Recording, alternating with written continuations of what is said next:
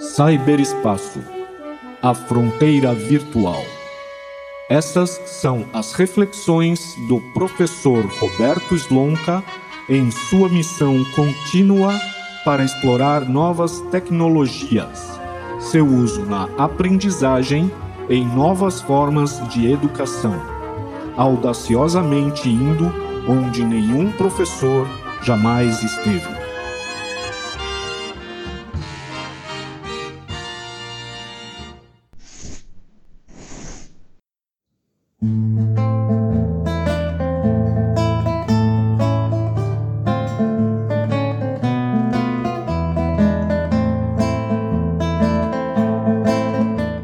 Olá você, amiga e amigo ouvinte do Fronteira Virtual, o seu podcast que viaja pelo universo maravilhoso do e-learning, da aprendizagem apoiada pelas ferramentas digitais e sustentada no cyberespaço. Nós estamos abordando o tema da sala de aula invertida. Como eu disse no episódio anterior, essa estratégia de uso das ferramentas de e-learning tem se mostrado vencedora e é talvez o xodó, a prática mais festejada dentre tantas que o e-learning habilita. Nesse episódio eu pretendo discorrer sobre uma série de ferramentas que podem e devem ser usadas nessa aventura. Eu vou citar as ferramentas que eu costumo usar, mas na verdade você não precisa se ater a essas marcas. O importante é que você tenha a sua ferramenta predileta que atenda àquela funcionalidade que eu estou aqui descrevendo. Todos esses links eu vou publicar junto deste áudio para que vocês possam conhecer, bem como o link para uma ferramenta importantíssima que se chama alternative2.net. O que, que é esse site? Você dá o nome de uma ferramenta e ele relaciona quais são ferramentas alternativas que atendem àquela mesma necessidade. Isso é essencial quando você quer mudar de plataforma ou simplesmente indicar para seus alunos uma relação de alternativas que eles podem usar à sua livre escolha. Eu vislumbrei a princípio 10 tipos de ferramentas que devem ser utilizadas nas suas estratégias de sala de aula invertida e sem mais perda de tempo, vamos a elas.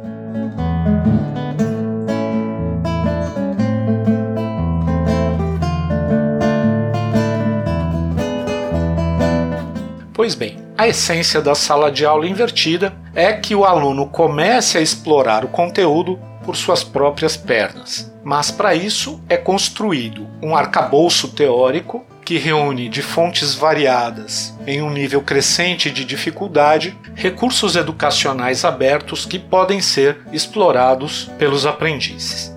Ora, isso nos remete a basicamente dois tipos de ferramentas.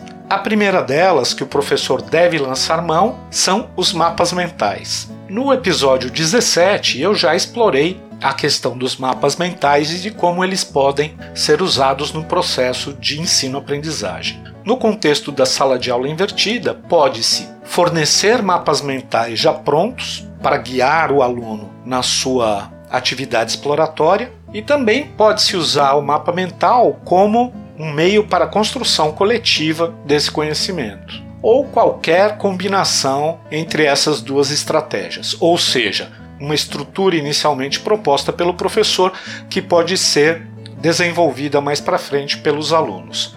Como isso se dá? Por exemplo, mapas conceituais fazem o link entre os nós que compõem aqueles conceitos, traçando relações entre esses nós. Por exemplo, se eu for falar da imagem digital, eu posso inserir no mapa os conceitos de imagem digital e de pixel e deixar aberto para o aluno que estabeleça qual é a correlação entre eles, até como um meio de aferição do conteúdo aprendido. Existe uma série de ferramentas, colaborativas ou não, para elaboração de mapas mentais na web. O Miro, o MindMeister e o Lucidchart são exemplos. Outra ferramenta que deve fazer par com os mapas mentais na hora de orientar o autoestudo do aluno são as ferramentas de coleção de favoritos, coleção de links. O professor pode organizar os links em consonância com o próprio mapa mental, criando, por exemplo, uma categoria para cada conceito que faça parte do mapa. E, dentro dessas categorias, relacionar os links que coletou em sua curadoria para que o aluno estude a partir daquela lista de referências. Para isso eu uso uma ferramenta chamada Papali, papali.com com y no final. O Papali também apresenta essa característica de poder ser utilizado de forma colaborativa. Assim, o professor pode optar pelo seu uso tanto de forma estática, para fornecer um conjunto definido por ele próprio de links para serem estudados, como permitir que os alunos, num processo de pesquisa e descoberta, elenquem e construam as suas próprias tábuas de links. Enfim, o Papali é uma ferramenta bastante versátil, eu uso há alguns anos para orientar todos os meus processos de estudo e descoberta, sejam no trabalho, seja na universidade, como estudante. Esse primeiro conjunto de ferramentas eu poderia chamar de orientadoras. Elas vão dar aos alunos a direção a seguir.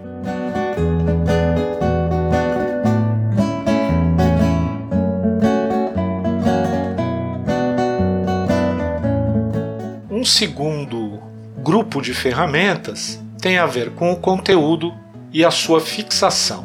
A primeira dessas ferramentas eu já citei no episódio anterior, são os recursos educacionais abertos, que foram tema do 19 episódio desse podcast. Pois bem, da mesma forma como em sala de aula um professor não usa somente conteúdos de sua autoria, no cyberespaço também não deveria ser diferente. Não precisa ter essa angústia da autoria. Da mesma forma com que você, professor, adota um livro-texto de um outro autor, sem com isso perder a sua importância no processo educativo, da mesma forma, na aprendizagem online, podemos dispor de elementos instrucionais, de conteúdos construídos por terceiros e que sejam adequados aos nossos objetivos pedagógicos. E os REA, os recursos educacionais abertos, têm essa finalidade. O reuso é a estratégia mais inteligente nesse contexto. Os REA não envolvem somente transmissão de conteúdo. Existem atividades de fixação, existem atividades de avaliação que já estão prontas e que podem ser adequadas para a sua finalidade.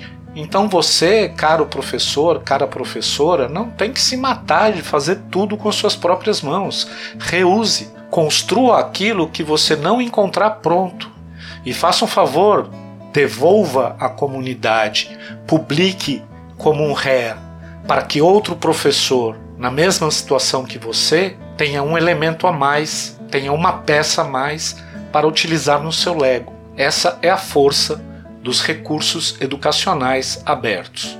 Não perca a conta. O quarto tipo de recurso que podemos utilizar nas nossas estratégias de sala de aula invertida são as ferramentas para avaliação e fixação como por exemplo o popular Kahoot. O Kahoot ele é, se apresenta na forma de um game onde os alunos podem disputar torneios de conhecimento em torno de quiz, em torno de perguntas que são elaboradas para fixação e avaliação do conteúdo aprendido. O Kahoot é muito divertido. Eu recomendo o seu uso, principalmente como energizante de plateias em palestras ou mesmo em suas aulas. Use o Kahoot, por exemplo, no início da sua aula presencial para avaliar o quanto os alunos conseguiram aprender do conteúdo e use os seus resultados para parear os alunos de melhor desempenho com aqueles que precisam de algum apoio. A ferramenta reúne informações não só sobre a corretude ou não das respostas dadas, como também o tempo que levou para aquele aluno reagir à pergunta, ou seja, uh, pensar e dar a sua resposta.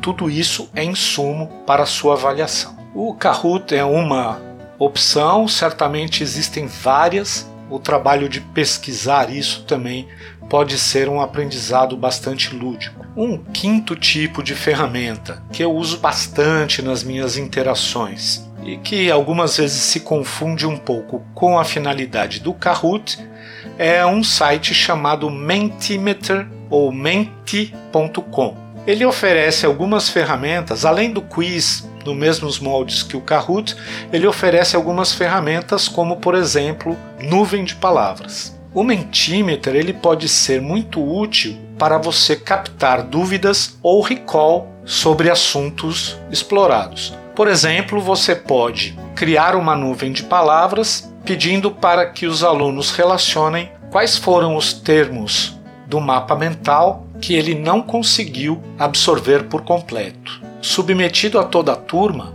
aqueles termos que tiverem a maior incidência de dúvidas vão aparecer em destaque na sua nuvem de palavras. Da mesma forma, a pergunta inversa relacione os termos que mais representam para você o conteúdo estudado, por exemplo, pode trazer a percepção de quais foram os pontos fortes no processo. E ainda, a proposta de sugestão de palavras correlatas ao tema estudado, mas que não estejam explicitamente no mapa mental fornecido, pode agregar ao professor uma série de insights que apontem para o aprofundamento ou até para o desvio da percepção sobre o tema que se está abordando.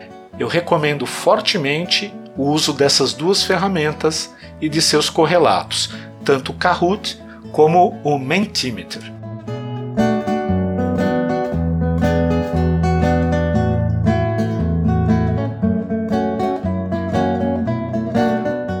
Há então um terceiro grupo de ferramentas que eu sugiro giram em torno do trabalho colaborativo.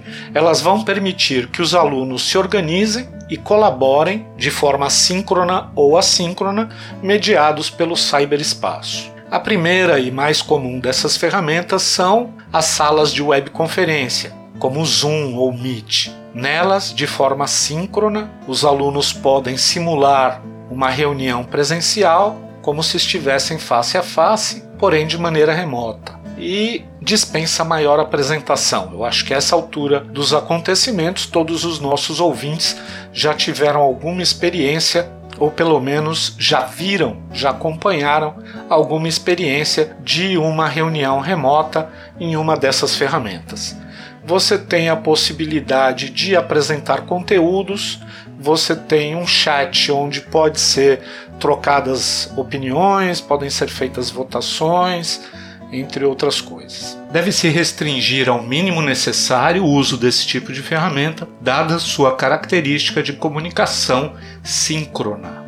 Um outro tipo de ferramentas que pode ser usada tanto simultaneamente às ferramentas de reunião como também de forma assíncrona são os murais coletivos. Um deles é o Jamboard, o Jamboard é uma ferramenta onde colaborativamente todos podem, no mesmo espaço, no mesmo board, incluir as suas colaborações, inclusive de forma concomitante. O Jamboard ele é excepcional para se fazer, por exemplo, dinâmicas de brainstorming. Também é uma forma de elicitar perguntas sem expor necessariamente o aluno que tem a dúvida, né, pelo caráter quase, quase anônimo né, das suas interações. Assim, use e abuse da imaginação para formatar diversos usos desse tipo de ferramenta. Ele traz recursos bastante simples, mas é nessa simplicidade aliada à capacidade de interação síncrona, simultânea e espontânea que vai fazer a força dessa ferramenta ele pode ser usado também com alguma criatividade para votações. Então cada um pode fazer uma marquinha ou colar de repente um stick, uma figura que simbolize o seu voto. Também nesse sentido da construção colaborativa de conhecimento, ferramentas mais estruturadas como o Google Docs e as wikis favorecem a colaboração e a construção coletiva de conhecimento o uso de ferramentas de suíte de escritório, né, editor de texto, planilha e correlatos na nuvem é sempre recomendável, ainda que as atividades sejam realizadas de forma individual. Uma das grandes vantagens desse tipo de ferramenta é o rastro que ela deixa sobre a atuação de cada participante da atividade. Dessa forma, o professor pode, inclusive, durante o período de elaboração, acompanhar os trabalhos e verificar quem são os alunos que efetivamente colaboram com a construção daquela peça. Eu fui professor na pós-graduação de qualidade de software da Unicinos, no Rio Grande do Sul, e naquela ocasião tive a honra de orientar o trabalho de conclusão de curso de uma aluna que usava exatamente a ferramenta Wiki como suporte para a descoberta de requisitos legados numa empresa de software. Essa é a força da Wiki. Permite que um determinado corpo de conhecimento vá sendo acumulado ao longo do tempo num repositório estável, transparente, agregando procedimentos de validação e verificação das informações.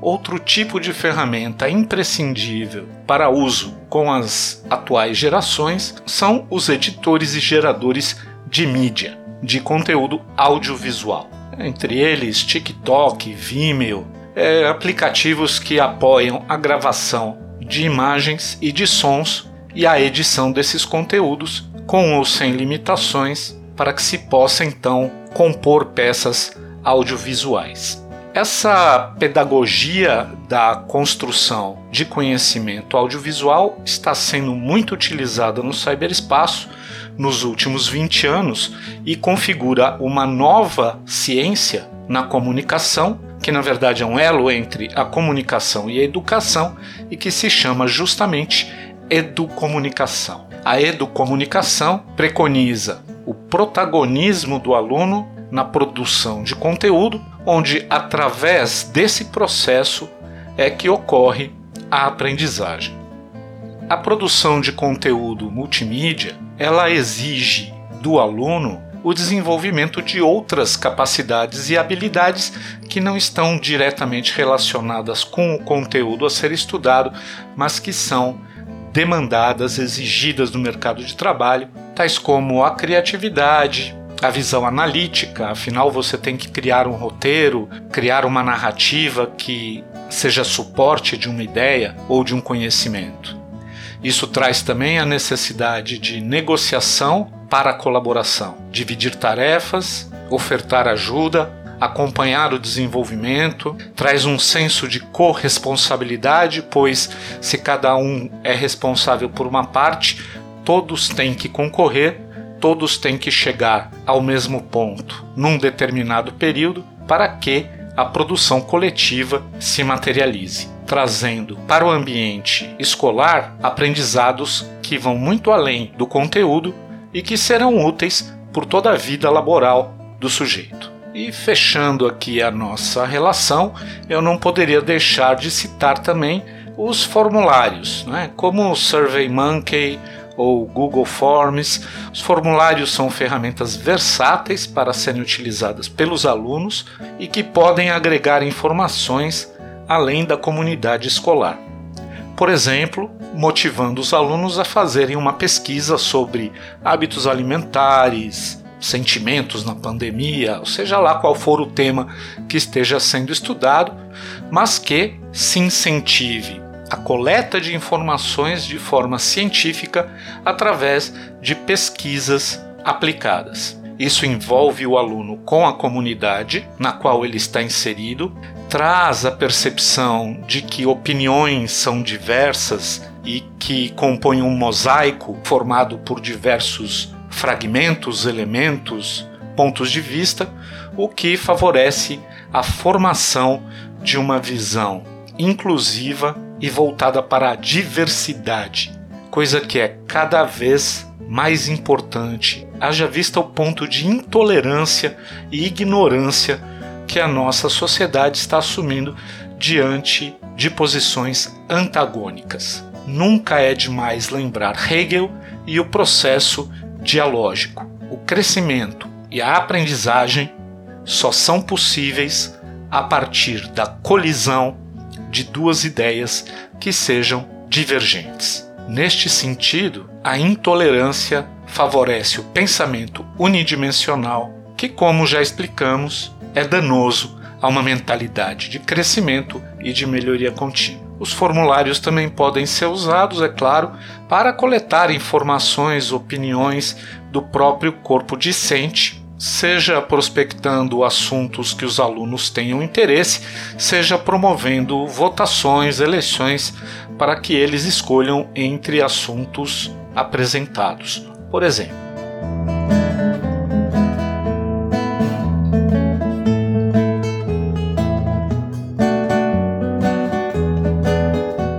E para fechar nossa relação, uma ferramenta que na verdade tem o papel de ser um repositório desses conteúdos construídos, que são os sites, os blogs, as páginas de internet, onde pode-se criar ambientes que sirvam então como portfólio digital do aluno, um grupo, da turma e até mesmo, por que não, da escola como um coletivo. A importância dos portfólios na educação é conhecida e o cyberespaço vem a ampliar essa potencialidade quando um portfólio de um aluno de uma turma pode ser exposto a toda uma comunidade ou a toda a família sem a necessidade de haver um evento síncrono, uma data, uma hora, uma feira de ciências ou coisa do tipo para dar formato a essa comunicação.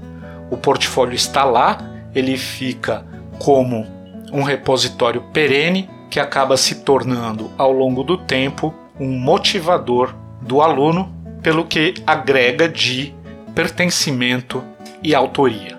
Essas ferramentas aqui apresentadas, meus queridos ouvintes, elas funcionam como peças de um Lego. Você pode construir monstros, você pode construir carros, você pode construir castelos com peças de Lego. Da mesma forma, modelando o uso dessas ferramentas, criando regras, formatos de uso, se consegue dar uma customização, a construção de um ambiente dialógico, interativo que esteja voltado e alinhado às características, aos interesses e aos valores de uma turma ou comunidade. É claro que para isso é necessário conhecer com certo grau de profundidade os seus recursos e suas limitações. Mas sem ansiedade, esse processo pode ser desenvolvido de uma forma orgânica, através do uso continuado que vai acumulando aprendizado. Na ecologia do e-learning, é necessário explorar a interoperabilidade entre as ferramentas para se potencializar o seu uso.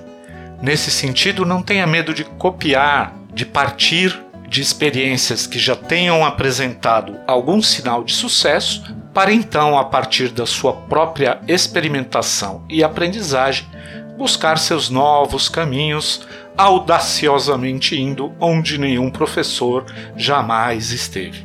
Essa é a nossa vibe, essa é a nossa proposta e o cyberespaço é o nosso universo e suas ferramentas, a nossa nave. Convido cada um de vocês a ser o capitão da sua própria jornada.